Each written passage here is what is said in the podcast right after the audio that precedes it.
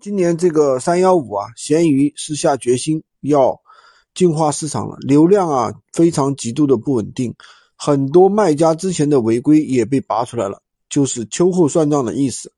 负面很多的店铺啊直接被限流了，这次整顿啊也有越来越多的卖家被影响到了。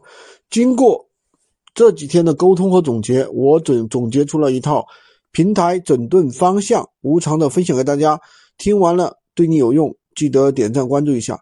首先呢是无货源代发，那个尤其是收做多多代发的卖家，客户收到短信或者是面单上带了多多的一些字样，买家一旦投诉，你的链接立即会被下架。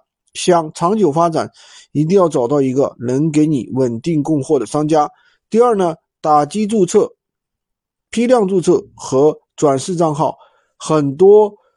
卖卖家新注册账号啊，弹出这条违规信息，注册环境和使用环境有风险。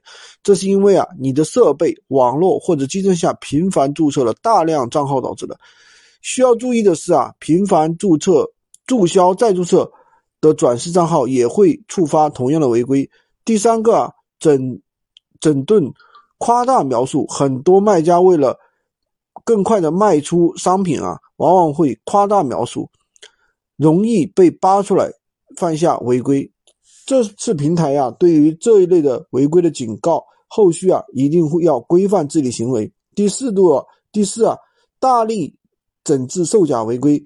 目前针对的不仅仅是贴牌，啊，新货也被纳入了售假。像这个手机啊、显示器、组装电脑有翻新嫌疑的，都会被下达违规。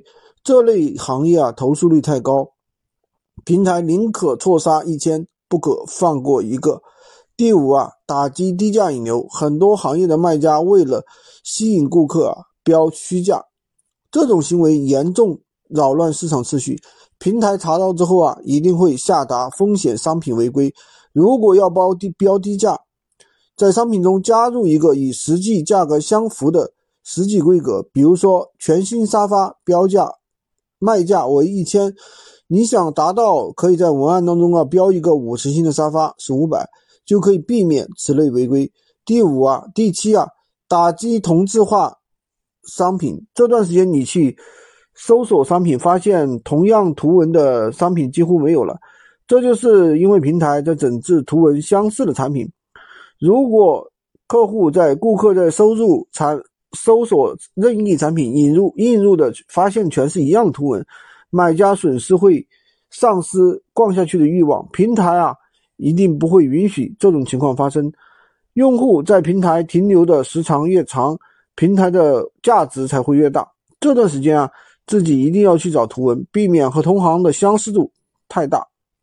三幺五之后啊，平台的流量上升期就会到来。